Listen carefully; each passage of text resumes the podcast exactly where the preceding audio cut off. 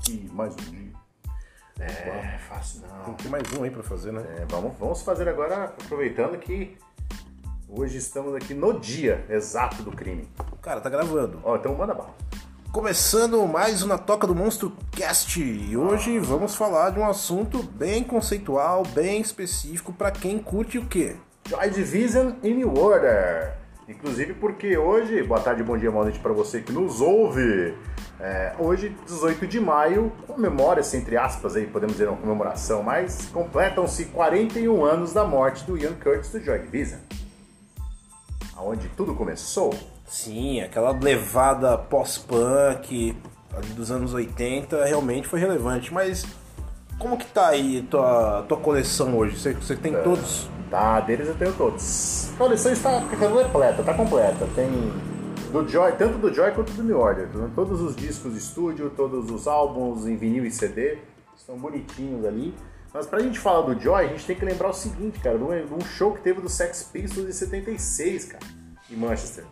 E os Buzzcocks, o Peter Shelley, saudoso Peter Shelley, armou... Saudoso. É, nos deixou acho que em 2019. Aí.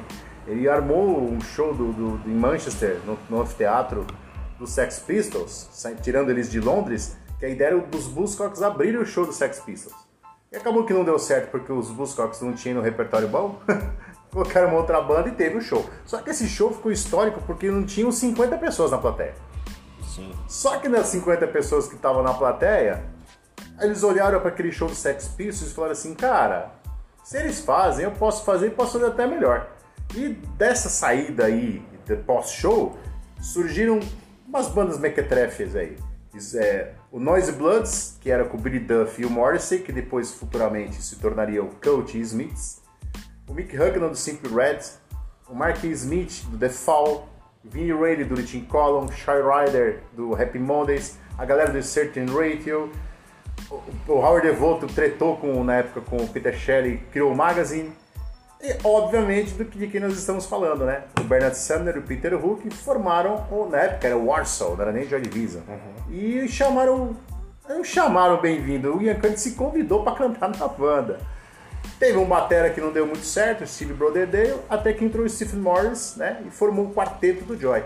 E o Joy foi a banda é, pioneira, podemos chamar assim, do pós-punk, uma mais emblemática, Sim. por conta da sua curta, né, durou o quê? Durou 4 anos, foi 77, 80, dois álbuns seminais, o One Unpleasant e o Closer, com uma sonoridade bizarra, absurda, fora do prumo, são dois discos bem distintos, né, produzido por um, produzidos por um maluco chamado Martin Hannett, Sim. quase produziu o primeiro do YouTube, só não produziu porque ele estava de luto com a morte de Ian Curtis, né? E não rolou, ele falou que não estava com cabeça para produzir, o, na época era o Boy, né, em 1980, e o Martin Hannett estava lá. E teve um cara que saiu desse show, que também estava presente em Manchester, de Sex Pistols, o Tony Wilson Tony Wilson. figuraça da TV Granada, ele já era um famosão ali da área. Ele viu aquilo, abraçou a cena de Manchester, criou a Factory, gravadora Factory, que lançou toda essa galera, né? Sim. E futuramente, já como New Order e outra história mais pra frente, a gente conta, né? Quando chegar na, na cronologia, o Clube Hacienda, que era o hype do, do, do eletrônico, né? Do showgazer 90 britânico, cara. Mas a pegada era. do Joy é uma sonoridade muito peculiar. Cara, dentro disso tudo aí, eu, eu vejo aqui que eu conheci primeiro o New Order. Aconteceu comigo também. O New Order ele veio pra nós aqui no Brasil, né? Ele estourou e quando nós fomos descobrir quem era o New Order, aí nós ficamos sabendo que uma grande, não todo mundo, mas uma grande parcela, eu me incluo nessa parcela, que eles tinham, né, é, sido até então o Joy Division. O Ian Curtis se matou em 1980, a banda acabou e os três remanescentes colocaram na cabeça que iriam continuar. Colocar, falei colocar, né? Inseriram na banda a Gillian Gilbert, que é até hoje a esposa do Stephen Morris, o baterista do New Order e do Joy Division. Como voltaram a ser um quarteto e aí começou a linha do New Order, que é uma outra história, que é a- ao lado B da, mesma, da moeda. O Joy Division ele tem uma sonoridade muito peculiar pelos baixos do Peter Hook, que é um baixista Incrível. foda, foda. É, muitos macetes que estavam foram usados nos dois discos do Joy, o Martin Hunt colocou assim com cirúrgico, saca? Ele é um quinto elemento praticamente da banda. As capas eram fantásticas, as duas capas. Sim. A sequência das capas do New Order continuaram geniais, por Conceituais. conta, conceituais pra caramba, né? O Peter Saville, que é o cara que faz as, fez durante muito tempo as capas do New Order, dos singles tal, é um cara cabeça, então a banda tinha esse, toda essa estética. E a sonoridade, né, soturna, densa, pesada, pós-punk, gótica do Joy Division, acabou mesmo sendo enterrada e o New Order, tirando o primeiro disco, o Movements, que tem muita cara de Joy, e a banda tava meio perdida sem saber o que fazer, do segundo disco em diante, aí a coisa começou a Exatamente. virar o jogo, vamos dizer assim, para um outro lado.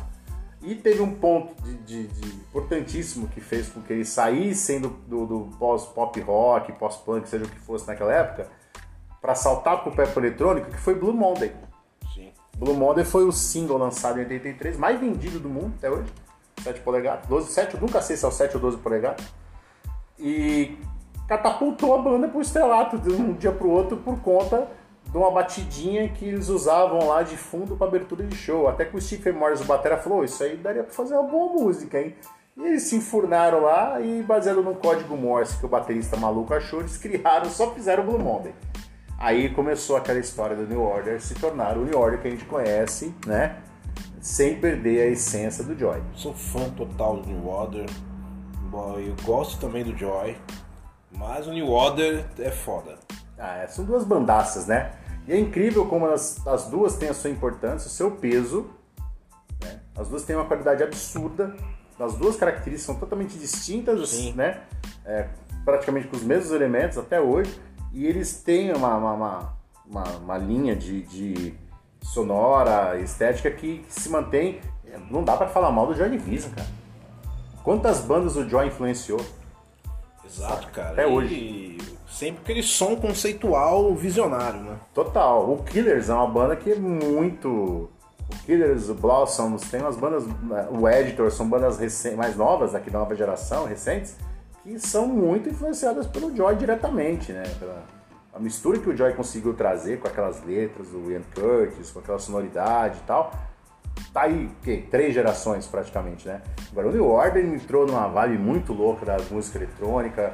Depois que eles descobriram que Blue Monday era uma sacada boa, eles foram inserindo isso. Até onde chegamos naquele álbum, uma coletânea de singles e remixes, que é o Substance. Sim.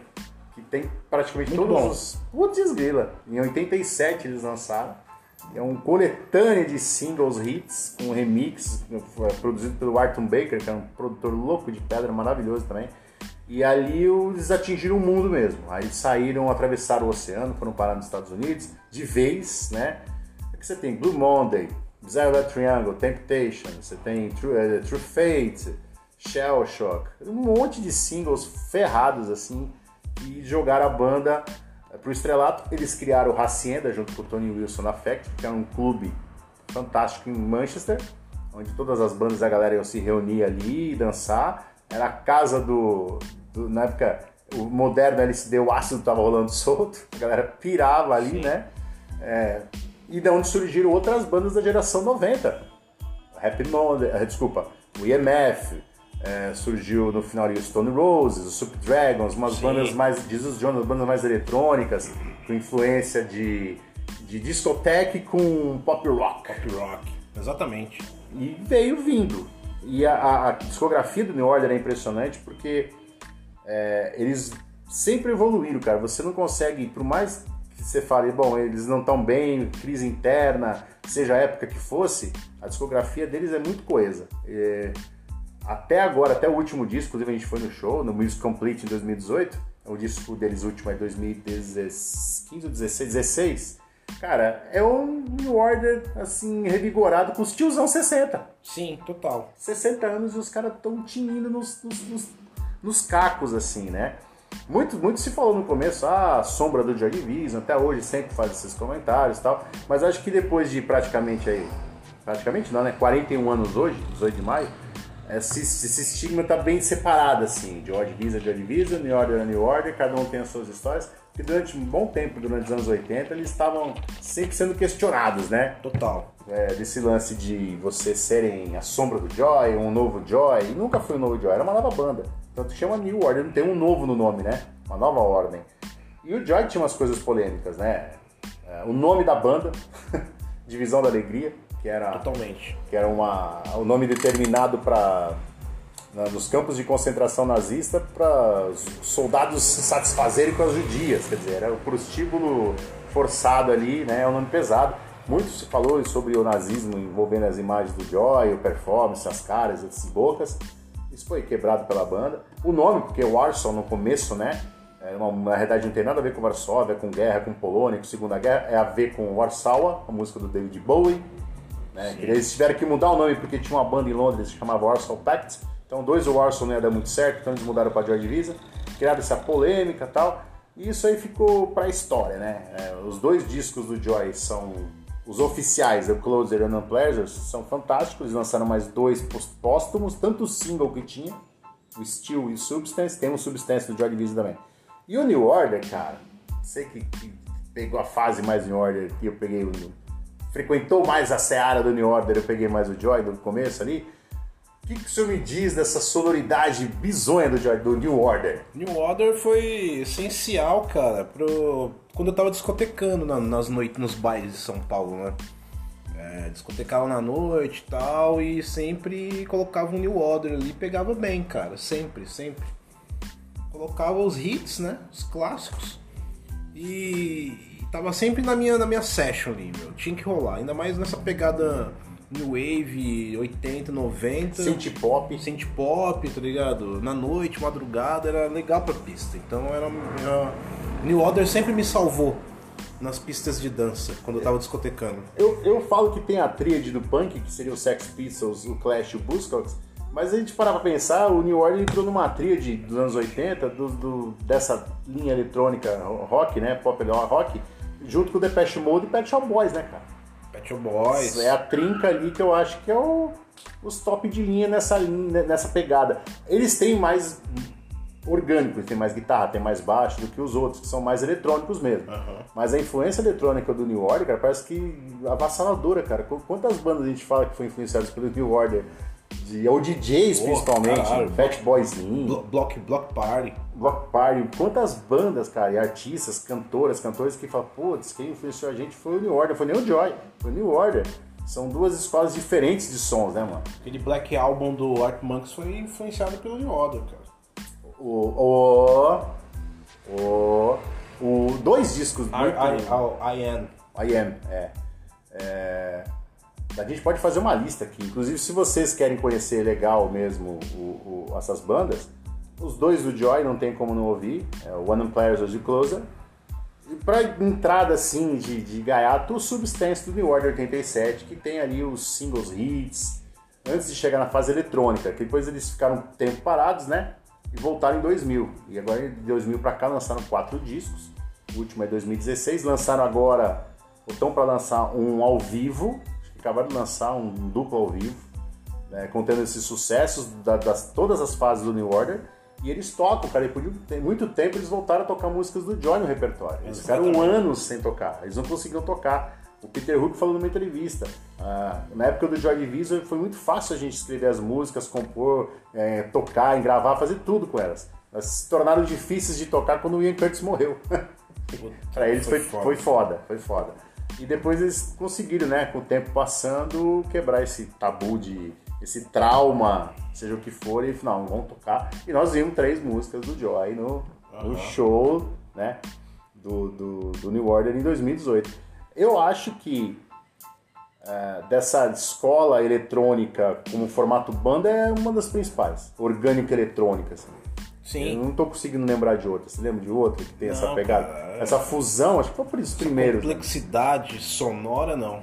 E com o baixo do Peter Hook, que é inconfundível, né? Sim. Parece um, um sintetizador infinito. Ele que faz os solos da banda. É, ele, ele escalou uns solos ali, umas bases. Ele- na realidade, ele faz os solos, né? Tanto do Exatamente. Joy é, quanto do, do, do, do New Order. É, e ele fala que, cara, a gente não. O equipamento era tão ruim que para eu poder escutar meu instrumento eu tinha que tocar nas notas mais agudas, né? Teve uma fita que você deve lembrar do ensaio do. eles, é, Motorhead. o Motorhead foi uma coisa engraçadíssima, né? O Peter Hook entrou pra ensaiar com o New Order, eles tinham ensaiado num período, voltaram à noite, né? E nesse intervalo o Motorhead ensaiou na mesma sala. Quando Nossa. o Peter Hook plugou o baixo achando que tava tudo normal, tomou um susto. Tinha um Boeing decolando dentro do estúdio. O que, que é isso aqui, cara? Ele foi descobrir depois. Quem que ensaiou antes da gente aqui? Ah, foi só o Motorhead. Ah, então tá explicado. Eu acho que são duas bandas que sim, têm uma rele- relevância, uma importância muito grande no rock. É, mudou. Esse show de Manchester mudou a cara da música, literalmente, porque se você parar pra pensar as bandas que a gente mencionou que saíram desse show e o quanto tanto de banda que eles influenciaram cada uma depois, quem que o Smiths influenciou? O Coach, Simple Red, é, sabe, Happy Mondays, Gente o Fall, todo puta, mais galera, o New Order saiu da, né? Todo mundo, cara. Então, não teríamos, por exemplo, vou até falar uma besteira, mas de repente não dá- não- a gente não teria nem a seara do grunge 80, 90 ali. Pode ser que não. Porque não teria, o Green Day não- talvez não tivesse existido nem o Offspring. Sim. Se você fizer a árvore ali, Oasis não teria, Blur, essa galera toda não existiria se não fosse um show pra 50 mequetrefe. Coisa de maluco, velho. Exatamente. Coisa de maluca. E hoje completa-se aqui 41 anos são Ian Curtis, né? E deixou-nos precocemente aos 23 anos de idade. Mas temos ainda aí uma obra irrefutável e intocável do Joy, pra, né, pra ser admirada. E torcer para um novo álbum do New Order, quem sabe? Quem sabe? Um Fica material. aí. Fica aí a dica. É a dica. É, hoje vamos fazer, um episódio um pouco mais curto, mais em homenagem, inclusive é fora do dia, não é no dia que a gente costuma lançar, por conta desse 18 de maio. Né? Nós vamos terminando aqui, eu e Marcelo Dallas, porque a gente agora vai encarar uma esfirra ali da esquina do boteco. É, ou esfirra, quer? É esfirra, né? É, e vocês fiquem aí, não percam, assim que tiver oportunidade, escutarem os discos do Joy, do New Order e entender a complexidade e a importância de ambas no âmbito do rock and roll. É isso aí. Então, finalizando mais um Na Toca do Monstro Cast. Hoje, fazendo esse especial. Isso aí, temático por conta desta data especial e emblemática, 41 anos sem Ian Curtis. Se vocês gostam também de assistir ao invés de ouvir, vejam Control, que é o filme é, dirigido pelo Atom Corbin, né, um fotógrafo ferrado, grande cara. Ele fez o Control, se não me engano, em 2008, que conta a história do Ian Curtis e do George Vision. Fica a dica bônus aí no final do podcast. É isso aí, galera. E a gente se vê, se ouve, se curte em breve. Até a próxima. Até, eu vou pegar a esfirra. Vai lá. O que que você quer? Oito, oito de queijo e sete de carne. Fechou.